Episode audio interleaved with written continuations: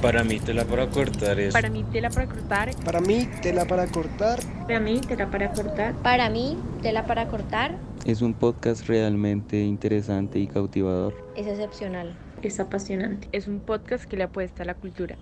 Inigualable. Está muy actualizado.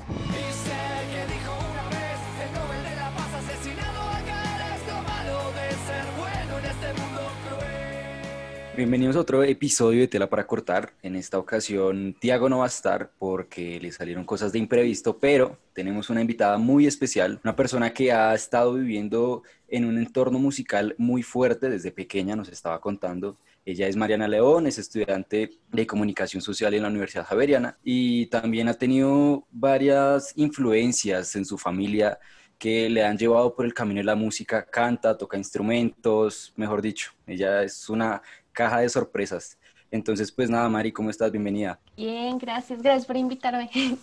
en serio. Bueno, y pues también tenemos a Juan Quintero, Natalia González y Tina Hernández, que como siempre, la mejor actitud acompañándonos para este episodio. ¿Cómo están, muchachos? Muy bien, Sebas. A darla toda. Quiero Tina, ¿cómo conocer estás? este nuevo punto de vista. Muy emocionada por este episodio.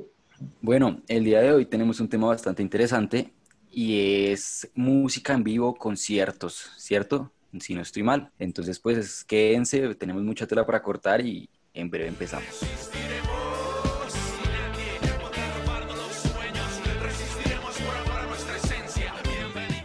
Bueno, Mari, eh, ahora sí, si quieres nos puedes contar un poco de cómo ha sido ese recorrido que has tenido en tu vida eh, en la música y en los conciertos directamente, ya como nos contabas ahorita, que pues desde pequeña has tenido como esa influencia tan cercana por parte de tu papá y bueno, yo creo que también por parte de otras, otros personajes de tu familia. Pues, ¿qué te puedo decir? Eh, creo que he estado en los dos puntos como fan viendo a una banda, ahí viéndola de cerca y también estando como tras bambalinas. Eh, siento que es un sentimiento como que en serio llena un montón, así como el que está ahí tocando y todo a estar viendo. Pero a mí, o sea, honestamente me gusta más como tocar en conciertos en vivo y estar como detrás de la tarima es un sentimiento, o sea, ver tanta gente mientras uno está ahí, es, o sea, uno siente los nervios, pero es un sentimiento que llena un montón. Y pues eso va desde mi papá, como que además muchos de su banda eran de farándula. Entonces iba mucha gente, entonces se llenaba, entonces uno estaba como ahí detrás mientras ellos tocaban y no veía tanta gente. O sea, hacían, o sea, y uno veía en esos conciertos pasaba de todo. O sea, niños grandes vendían pollitos, o sea, pollitos de verdad. O sea, era una cosa bien ¿Pollitos de loca. colores? No, o sea, pollitos de esos, gallinitas, o sea, literal, vendían así pollitos, era impresionante. Entonces, no sé, como que en serio uno veía como de todo y uno extraña mucho eso. O sea, yo extraño un montón ir a conciertos y como que disfrutar esa adrenalina y todo. O sea, era como algo en lo que me gustaba invertir mi plata. Ir a conciertos, disfrutarlos. Eh, y ahorita es, o sea, siento que esos conciertos de los carros no vale la pena como, o sea, no es como lo mismo. Entonces, Los autoconciertos. Uf, es que es Es que complicado, cambia, ¿no? cambia todo. Ya no es lo mismo, ya no es uno gritar y uno sentir la gente acá también pegada, gritando por el artista. ¿Qué me dices de saltar con un desconocido en un concierto? No, de todo, abrazarse, poguear, bueno, o sea, habían como, hay como muchas cosas que obviamente esperemos vuelvan, pero se va a demorar mucho tiempo. Mari, eh, ¿cuál era la banda, o bueno, cuál es el nombre de la banda de tu papá? Bueno, ya, ya eso no existe, ya eso fue pasado. Eh, se llama Los Cuatro Gatos.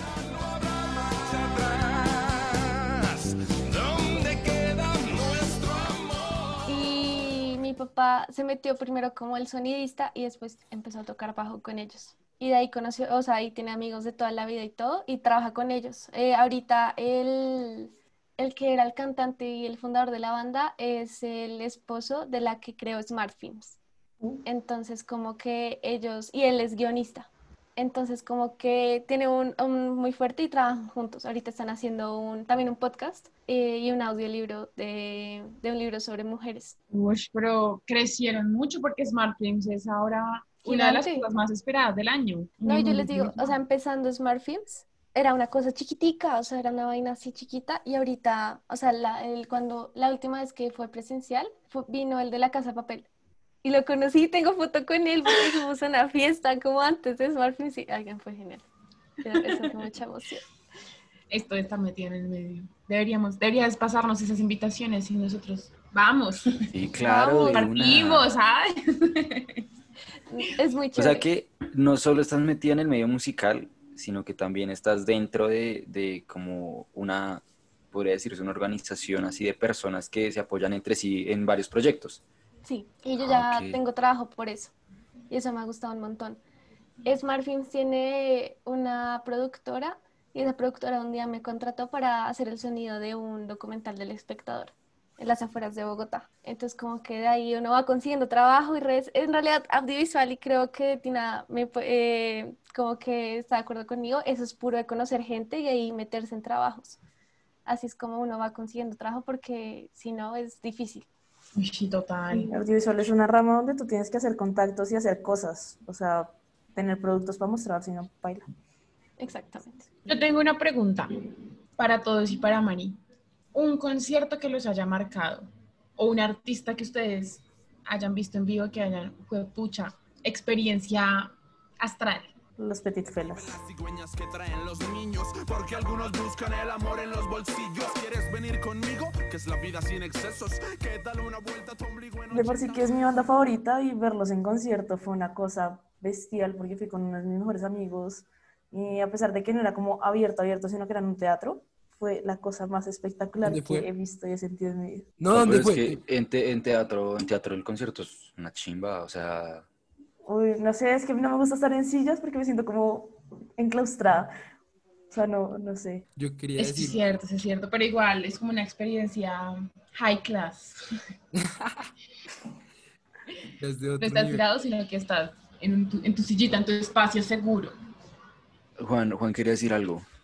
No, es que también me acordé del de teatro. Vi a Andrés Cepeda, fui a las dos, las, las dos últimas de Cepeda en tablas. Se me hace que es un lujo ver a- al maestro en, en vivo cantar.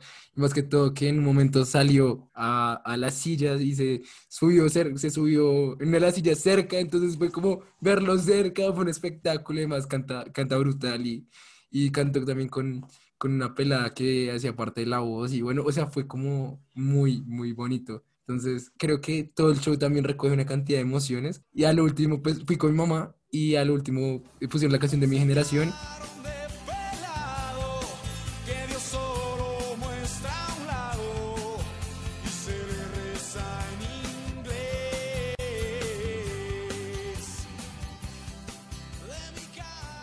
Entonces todo el mundo se paró de las sillas y cantó y gritó y bueno, fue muy bonito. 10 de 10. Mari, ¿cuál, cuál ha sido para ti un concierto? Porque tú debes tener muchos. Sí, he ido a varios. uno- También fue el de Andrés Cepeda. Ese ¿El también me de en encantó. tablas?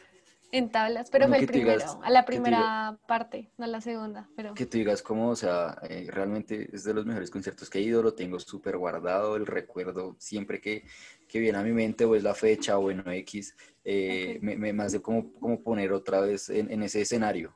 siento que fue, fue más por como el recuerdo. Fue a Ed Sheeran, fue a Ed Sheeran cuando vino a Colombia. Maybe just the touch of a hand. Well, me, I fall in love with you every single day. And I just wanna tell you I am. y fui con mi mamá. Mi mamá estaba embarazada de tres meses. Entonces, como que llegamos y obviamente no nos hicimos como donde había tanta gente. Pero, o sea, ya me acuerdo y mamá en realidad fue por, por acompañarme y fue muy bonito. O sea, fue una experiencia con mi mamá tan linda como de mamá e hija y también como que siento que es creo que el primer, el único concierto al que he ido en Simón Bolívar. Entonces, como que la sentir la gente, ver esa masa, ver como todo es, es- era una locura y siento que ese fue el que más me marcó, además que era chiquita, o sea, tenía 16 años, entonces como que eso a mí me, me recordó y de ahí empecé a amar aún más como la música y todo esto, entonces creo que fue ese. Es que los conciertos en el Simón, Uf, no, y yo me acuerdo de hecho que ese concierto fue muy esperado y al mismo tiempo hubo mucha gente. Yo me acuerdo que yo tengo, yo tengo, yo tengo una amiga que ya se ganó una boleta para ir a ese concierto, una boleta doble. Se la ganó así de la nada. ¿y cómo se la ganó? Gente con suerte, gente con suerte. También se ganó Sí, una boleta para los Kid Choice. Awards. Se ganó una boleta para ir a ver a Morat. Se ganó Gente con Te voy a- sentimientos. te voy a que la presentes para que se nos pegue un poquito de esa energía, a ver si nos ganamos. Sí, espérate, nos explotamos su energía. Bueno, Nata, para ti, un concierto, evento que te haya marcado. Un concierto para mí es, bueno, también tengo dos. Uno que también es en el Simón, pero fue eh, la primera vez que fui a Rock al Parque. Oigan, Rock al Parque es una locura. Una locura automática. O sea, en serio, muy chévere, muy bacano. A Rock al Parque fuimos mis primas, mi prima y mi hermana. Y, ay no, es que, es que desde el principio es muy chistoso porque uno dice, no, no puede llevar tal cosa y tal cosa, pues porque obviamente, pues hay gente, hay gente de gente, ¿no? Entonces como que uno sentirse que se está quitando cosas y que no puede llevar cinturón porque se lo van a quitar y que está pasando la persona diciendo, yo guardo cinturones, pero uno sabe que esa cosa, se, esa no va a regresar a ti, ¿sabes? Entonces, es como que desde el principio me pareció lo máximo y que uno va pasando las calles cerradas por, Car- por Rock Parque, no, o sea, una locura. Eso me gustó mucho, ese, ese, ese concierto y después con la carpita, uno todo mojado ya por la vida y saliendo con ese olor rico a eh, hierbas mágicas y astrales, porque claramente en Rock al Parque eso es como una nube por todo el, por todo el parque. Sí. Y la otra es una experiencia Ah, diferente. ese de Rock al Parque, espera, ese Rock al. Parque, ¿qué, qué artistas estaban? ¿Cuáles viste? Hijo de pucha, estaba... Ay, fue el día que fue Juanes. Que fue Juanes. Ese día creo que también estuvo... Fito ¿También Páez. estabas ahí? Sí, yo estaba ahí. Yo llegué, yo ese día del de Juanes, llegué como a las 2 de la tarde. Y Juanes, Santa Olaya, Fito Páez. Fito Páez. Fito Páez. En shock. Y de hecho fue, fue el día, si no estoy mal, fue el día como que más audiencia hubo en el Rock al Parque, que habían como unas 100 mil personas. Y es neta tiene razón, una nube grandísima de, de vareta por todo el lugar. De plantas medicinales. Eh, ese y el otro es Messi Perineo. Yo soy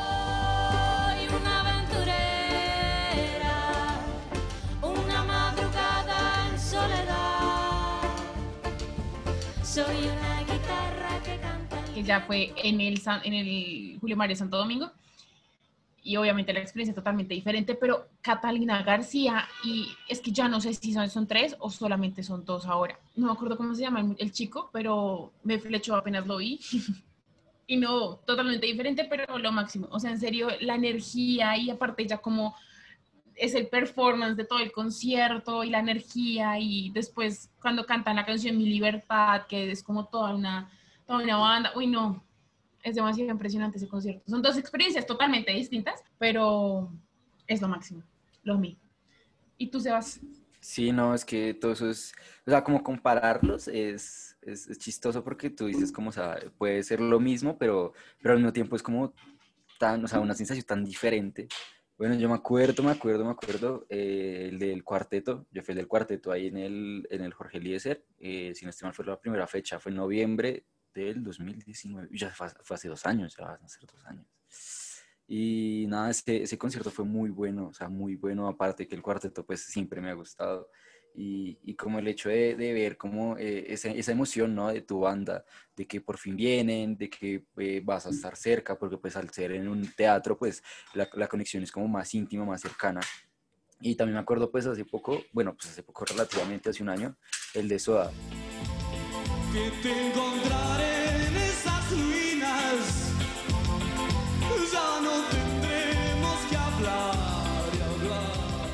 Ese, sí me acuerdo. ¿Mari también fue? ¿Mari también fue? Sí, o sea, es que por eso me la puse. Ese fue el último al que fui. Esa, Sí, ese fue el la último, camiseta. Antes de de- pandemia fue el último. Ay, no. Fue, o sea, me gustó. Fue, o sea, es que, Obviamente no es es lo que mismo. hay una dualidad tan grande porque uno dice como, si no estuviéramos en pandemia, el concierto hubiera sido normal, pero al entrar en pandemia y no recordar que fue el último concierto, es como, uff, Literal, es que fue un mes, un mes antes o unos días antes. sí, yo me acuerdo que fue como 15 días antes. Pero igual yo tengo conflictos con ese concierto porque hizo falta ser a ti, obviamente. No, y por ejemplo, o sea, la, la de Chris Martin, de, de, pues, o sea, estuvo buena la de música ligera, pero al mismo tiempo siento que le faltó mucho. Eh, no sé, faltaron muchas cosas. Santa Olaya cantando, creo que cantó la de Cuando pasa el temblor, si no estoy mal. Sí. Eh, bueno, faltaron muchas cosas. No sé, a mí se me hizo que Ay, faltó sí. muchas cosas. Faltó Juanes presencial, o sea, Juanes. Es- Yo también que como que es tóxico. Ni siquiera en tu país puedes ir presencial a cantar. O sea, Juanes, yo quedé como que, o sea, todo el mundo esperando a Juanes y Juanes virtual, pero sí, estuvo, la verdad, estuvo bueno. pero la verdad sí. Y el sentimiento de tanta gente también. Uno extraña todo eso. Tú, tú fuiste, yo, yo fui general, porque pues, general. Uy, ya no me acuerdo. Pero es- es- estaba en la parte de arriba. También creo que fue ese general o no sé. Ah, ¿tú estabas en grada, en gradería? En grado, sí. Ah, sí. Uf, no me acuerdo. Yo me acuerdo que yo fui general y cuando llegué ya estaba lleno, ya estaba más o menos lleno. Yo llegué como a las 7 Sí, y no. estaba No, lleno. Y yo hasta entre tarde y todo porque había tanta gente. Es que la concentración de gente que había, hice Y eso como que, tres embargo, filas diferentes. Decían, decían que el estadio no estaba tan lleno, o sea, que el estadio estaba como al 70%, que siempre había faltado, habían faltado varias personas por eso mismo, porque pues se sabe que iba a ser como semi-virtual, eh, presencial, eh, obviamente pues el, el, el hecho de que Cerati no esté, eso también marca mucho, porque era como la insignia de la banda, entonces pues eso, Mm. era todo. Pero no, sí, último concierto, buenísimo. Oigan, ¿se acuerdan? No sé si ustedes fueron al de los prisioneros que hubo en Tunja. No tuve el placer. Oigan, no puedo explicar lo que disfruté de ese concierto.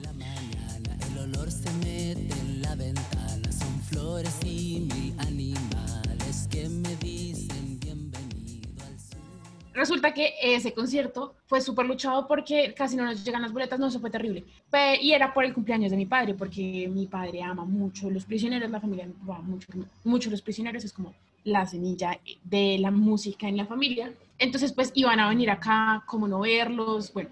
Fuimos allá, pero eh, mi padre estaba un poco enfermito, entonces terminamos mi madre y yo esperando como hasta las 3 de la mañana, 3, 4 de la mañana, las dos, o sea, mi mamá, mi mamá no es de estas cosas, muchachos, mi mamá es una mujer que no, no trasnocha, no es de que sentarse en el pasto hasta la muy tarde, no, no es de incomodarse, pero estaba a las 3 de la mañana sentada junto a mí esperando a que ver los prisioneros. Mientras nos llovió, o sea, en Tunja, frío horrible, obviamente, pero no, ella y yo firmes. Entonces vimos los prisioneros, con mi tía bailamos. No, o sea, en serio, nunca había sido tan feliz en un concierto. Se me olvidó decir ese, pero en serio, la experiencia de los prisioneros, pues obviamente sí, nuestro querido Jorge, pero porque estaba eh, un poco delicado de salud. Pero, uf, o sea, no puedo describir lo que ese concierto fue. O sea, no, no. O sea, es eh, experiencia astral sin tener que recurrir a plantas medicinales. En serio, porque fue muy bueno. Y más por, o sea, en serio, yo nunca me imaginé a mi mamá a las 4 de la mañana aguantando y chupando frío de Tunja en una madrugada después de haber pasado frío en el pasto tiradas las dos esperando a que se presentaran. Y aparte también fueron los amigos invisibles, fue a Terciopelados. Uy, fue mm, esta otra banda de que el, el, el actor, del actor de Betty la Fea. La derecha. La derecha. Uf. Y aparte estamos en el mar, pasando el marquito de, del paro nacional. Una locura. Porque pusi- ponían ese 21N así súper grande y todos... En el concierto del cuarteto fue igual, igualito, porque también estábamos, ese fue el 20, si mal, fue como el 23, 24, y hasta, o sea, había la posibilidad de que lo cancelaran por lo del paro, y pues nosotros entramos y pues bueno, cuarteto así súper revolucionario, y todos dijeron como salió Roberto Musso así tipo, no muchachos, eh, yo sé que ustedes están peleando por los derechos en Colombia, me parece muy bien, apoyamos totalmente, y pues claro, obviamente todo el, todo el auditorio en ese momento como que se levantó, empezó a gritar, y fue como, "Uf, qué hermoso, o sea, lo que les digo, fue un sentimiento muy bacano, ese concierto como tal fue muy bacano, y lo recuerdo mucho, muchísimo. Me, me la pasé muy bien. Mari, me gustaría preguntarte un poco, eh, que nos contaras cómo es la experiencia, bueno, ahorita nos decías la experiencia, eh, sí, como, como público, como nosotros, como espectadores, pero tú tienes un plus y es que tú tienes la experiencia tras bambalinas. ¿Nos podrías contar un poco sobre eso? Uy, pues es muy estresante. Muy, muy estresante porque, eh, bueno, depende de lo que uno haga. Porque también he estado como haciendo producción y también he sido la persona que, que canta, como acompañando. Y eso es un corre-corre. O sea, es muy, muy corre-corre. Y siento que a veces uno como persona que está ahí se le olvida que en realidad uno lo hace para los demás. Como que te, entra tantos nervios y tantas cosas como hacer que se te olvida disfrutar mucho el proceso. Eso me pasa mucho al principio. Como que se me olvidaba mucho que es algo para... O sea, tú estás haciendo algo para que los demás se entretengan, los demás adoren y se mezclen con emociones y todo que los nervios a veces te pueden como jugar una mala jugada. Entonces, por ejemplo, me que en unos conciertos, o sea, habían peleas, entonces uno tenía que salir sin estar peleado con la persona Entonces como que uno se, uno se mete en cosas que no debería, o sea, eso está mal, me hago entender. Entonces creo que eso se le admiro mucho a los artistas que tienen estos conciertos tan masivos, con tanta gente, con tanta presión, que hay conciertos en los que se han muerto personas. Creo, eso estaba viendo en una serie, en la de Menudo,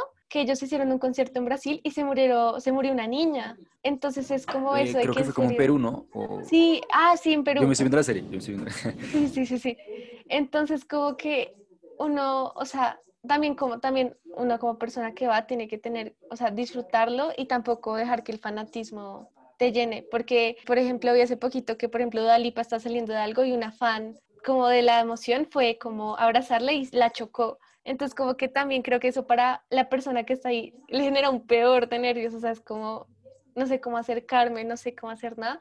Entonces, de verdad, admiro las personas que, o sea, que tienen esos conciertos gigantes y, y no, no les da nada. O sea, como que lo pueden hacer tan natural. Creo que eso fue lo que más me gustó de Sheeran. Él parecía como si estuviera parchando con amigos, tocando una guitarra y haciendo como sus trucos y ya. O sea, ni siquiera parecía como si estuviera con mucha gente. Nada, él era como si, eso me encanta porque te hace sentir muy ameno como con el artista. Entonces, pues eso es lo que yo podría decir por mi lado. ¿Y qué- cuál, es, cuál es una experiencia? Cuéntanos una experiencia de un concierto en el que hayas tocado y que tú hayas dicho, no quiero esto.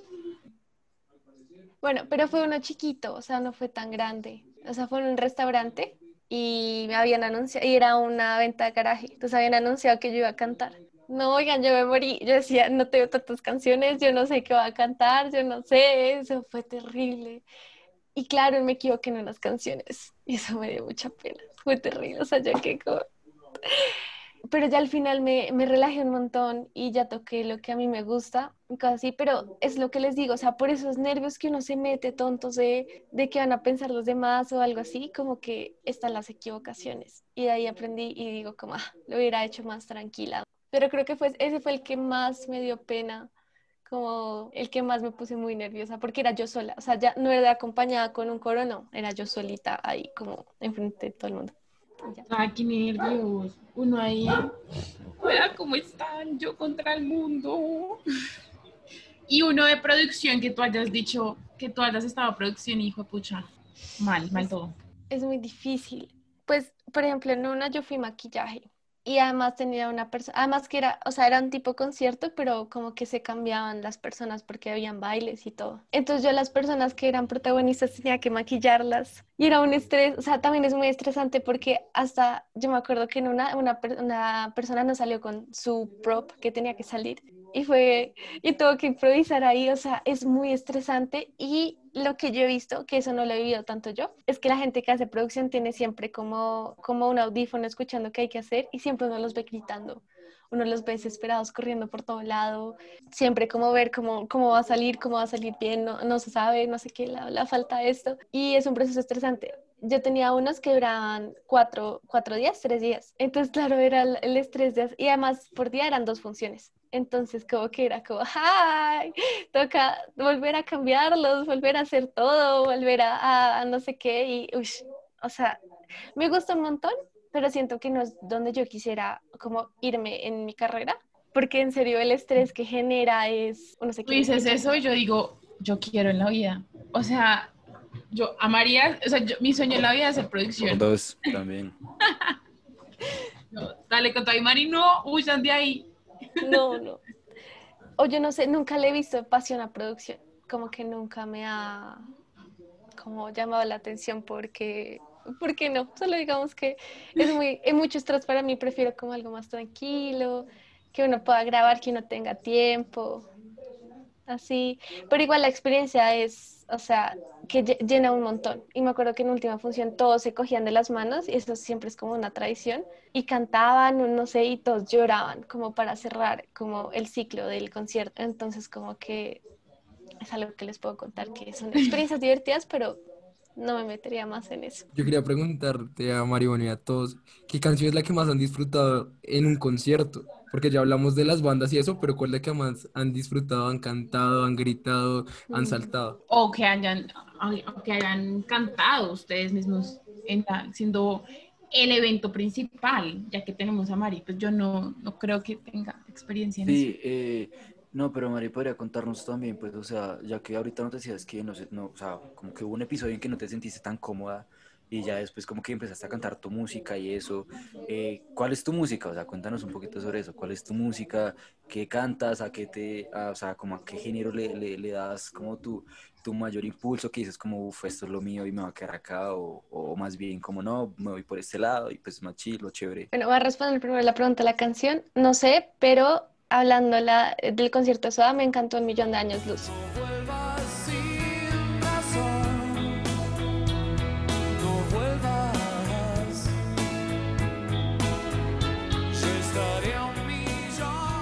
Además que el solo que hizo el hijo del, del bajista. La Ferte, uff. Oh, fue increíble.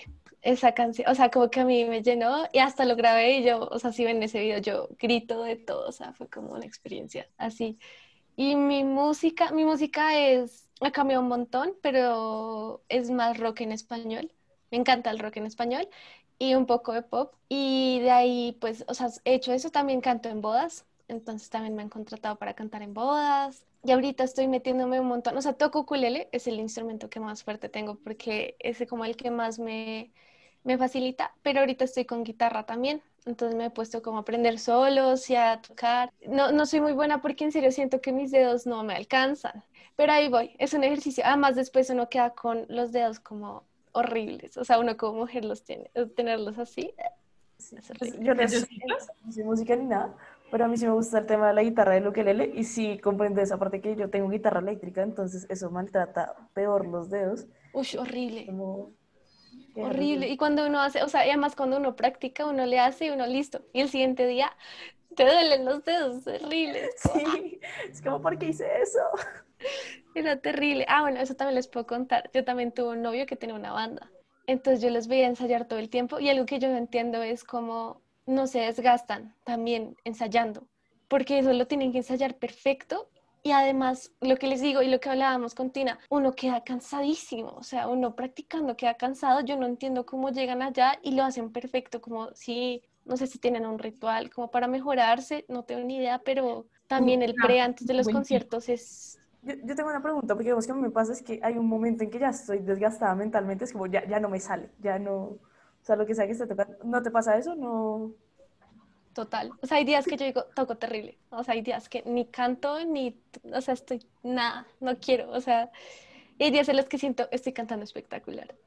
Siento que eso es por, eh, bueno, mis, mis profesoras me decían que es más porque uno no está en disposición o por cosas que te pasan o porque solo simplemente tu voz no quiere. Y eso es normal, uno es humano, uno no todo el tiempo va a tocar perfecto como uno quiere. Hasta eso se puede ver con artistas, uno puede ver bloopers de artistas en conciertos que se les salen los gallos y todo, porque justo ese día no cantaron bien, pero pues nada que hacer. Pero sí me ha pasado un montón. Y uno se frustra y uno es como... pero... No, y que le pase a uno eso, no sé, un día en concierto, una presentación que tenga. Aquí morí. O sea, eso me pasó el día de mi grado y canté, y canté terrible y fue como... Ay, no, pobrecito. ¿Qué canción cantaste? No, fue una canción que compuso una niña como también del grado, como de la promoción, de nos salimos, no sé qué.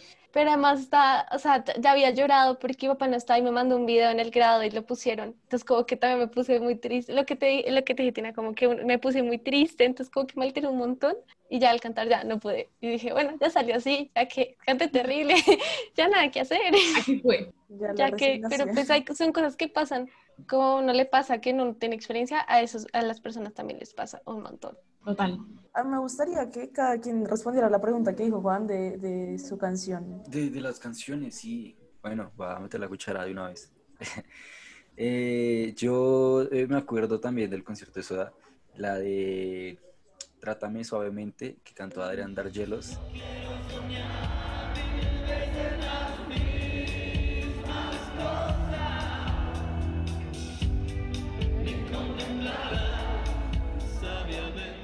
Esa interpretación fue muy bonita, muy buena, Uy, sí. porque primero la puesta en escena que había, Adrián Dargelos pasó y, y bueno, hizo un papel muy bueno, aparte que él mantiene como una sensibilidad y una conexión con el público muy chévere, entonces pues claro, todo el mundo se gustó de esa canción. Esa es de las que más me acuerdo y, y pues siempre como que tengo muy presente. Esta canción es muy buena. No la he visto en vivo claramente, pero es muy buena. Yo, de esos dos conciertos que les digo, que en serio mi corazón quedó muy abierto. Es de, de Messier Periné, la canción Mi Libertad. Estoy en shock con esa canción, sigo en shock con esa canción. Y de, de Los Prisioneros es Estreches de Corazón.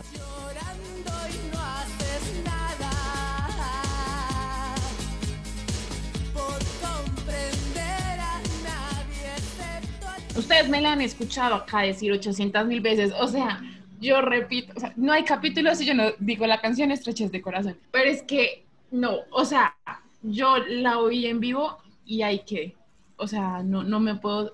En mi playlist es de las que más está como súper likeada. No la escucho todo el tiempo porque si no la quemo, me tengo que reprimir.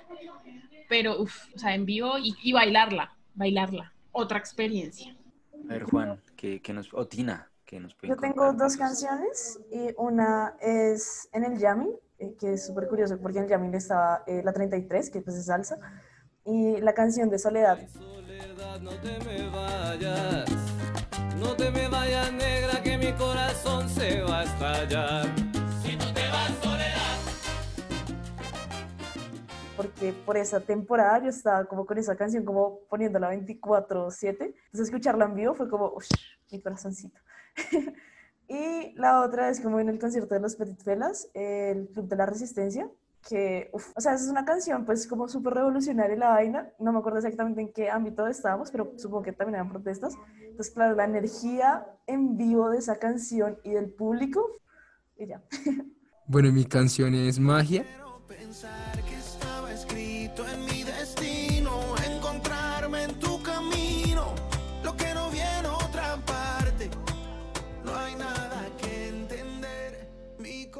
de Andrés Cepeda también allá en el Julio María Santo Domingo, porque me gustaba una pelada y se la había dedicado.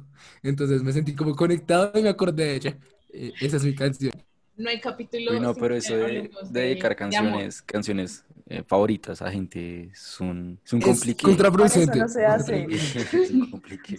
Volvemos a, nuestro, a nuestros primeros capítulos de amor. Sí, no. No dediquen canciones si quieren, no quieren perderlas. No, no lo hagan. Bueno, Mari, también me gustaría que nos cantaras algo, que nos tocaras algo.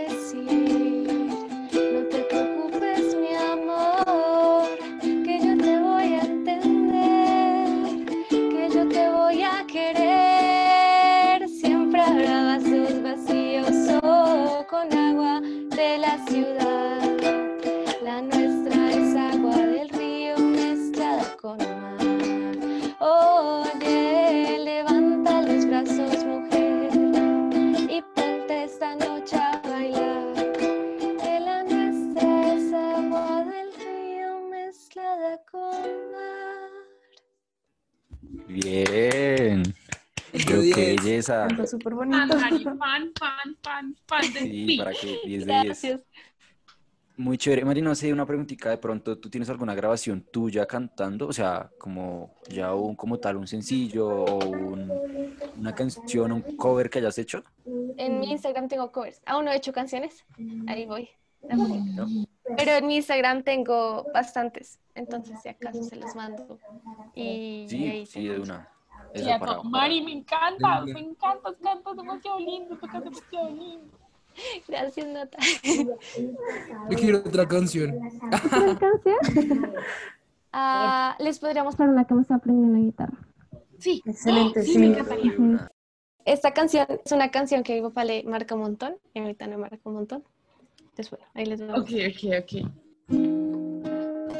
Yo pienso que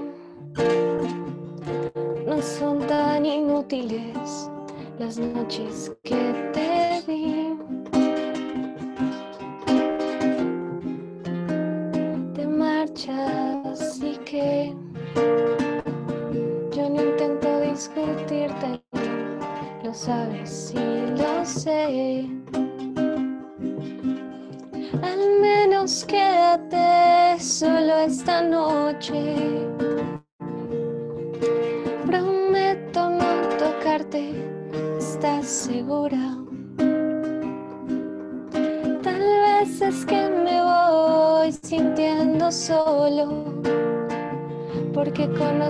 esa sonrisa tan definitiva.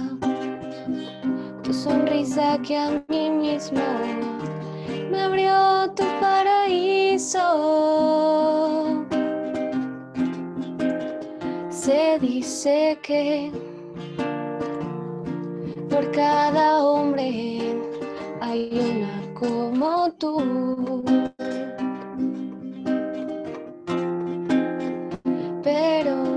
sitio luego lo ocuparás con alguno. Igual que yo, mejor lo dudo. Porque esta vez agachas la mirada. Me pides que sigamos siendo amigos. Amigos para que maldita sea.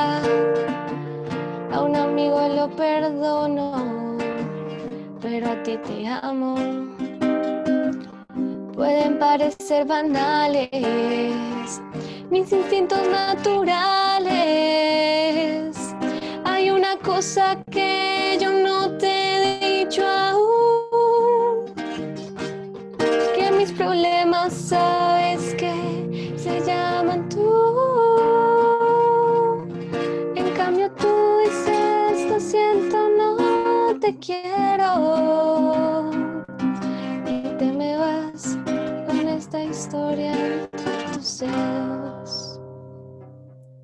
sería esa. Me, me voy a volver fan de Me María. dejaste, pero a dos minutos de llorar. O sea, No, buenísimo, buenísimo, buenísimo, buenísimo. Dijiste que te la estabas aprendiendo, ¿no? Sí, guitarra se la aprendiendo. tienes, la tienes de un ala. Sí, no, te salió perfecta. Lo que, lo que sí no puedes como el rasgueo. O sea, los, los acordes ahí voy, pero el rasgueo como que a veces me confundo un montón. Pero ahí da No, ahí poquitos. vas- vas Yo. Pero no se notó, o sea, no se nota que estás aprendiendo. O sea, no quiero saber entonces cómo va a ser cuando ya estés aprendí a amar, porque mm, Sí, no, no total. sé. No, a mí me encanta. También toco batería y esta también me fascina. Uh, súper chévere. Sí, Mari- Mario, Yo les dije una caja de sorpresas. sí, literal. ¿Pero qué es lo que más te gusta tocar, ukelele? Ukulele, sí. Como que es el más que me, me es más fácil para, como, es más porque me logro acomodar bien como la voz.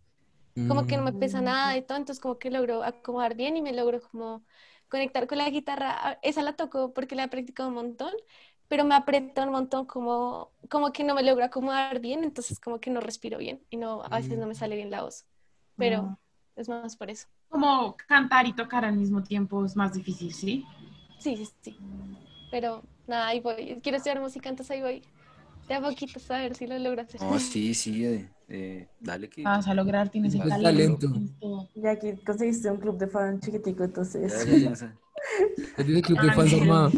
Si, si te pudiera volver a seguir en Instagram, lo haría, ¿sabes? Como, no te voy a seguir y te voy a volver a seguir.